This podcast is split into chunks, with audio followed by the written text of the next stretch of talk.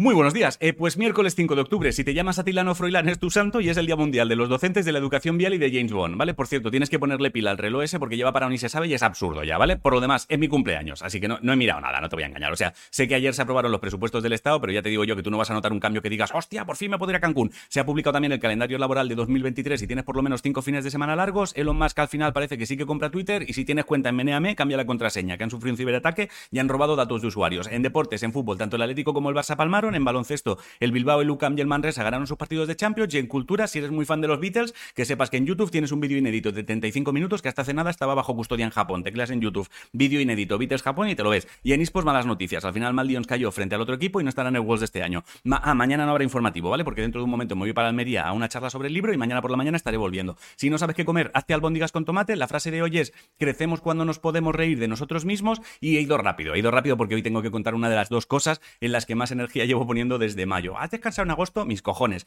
Eh, antes del verano me propusieron sacar una edición especial de Por si las voces vuelven, con tapa dura, escribiendo un prólogo largo y que pusiera una dedicatoria a mano, ¿vale? Mi letra es mierda, lo dije. Mi letra es mierda y me dijeron, da igual. Dije, sí, claro, como tu puta letra. El caso es que cuando estaba a punto de rendirme y renunciar a la idea porque no encontraba nada realmente que creyera que pudiera servir de algo, encontré una nota que escribí estando en la mierda, ¿vale? Te leo un trozo, ¿vale? Un igual te, te identificas.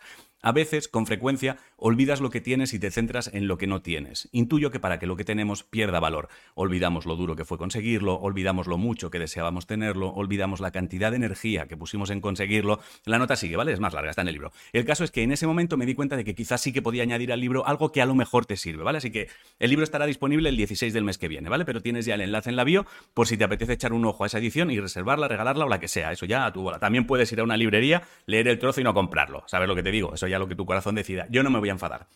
Y hostia, me ahogo. Y hasta aquí el informativo. Os quiero muchísimo a hacer cosas. Por cierto, este puede que sea el cumpleaños más importante de toda mi puta vida. Y sé que en gran parte es gracias a todos los que estáis ahí cada mañana, desde hace ya casi dos años. Así que hoy, más que nunca, mírame a los ojos y grábate esto a fuego. Mírame, cabrón. Te quiero. Y gracias, muchas, muchas gracias.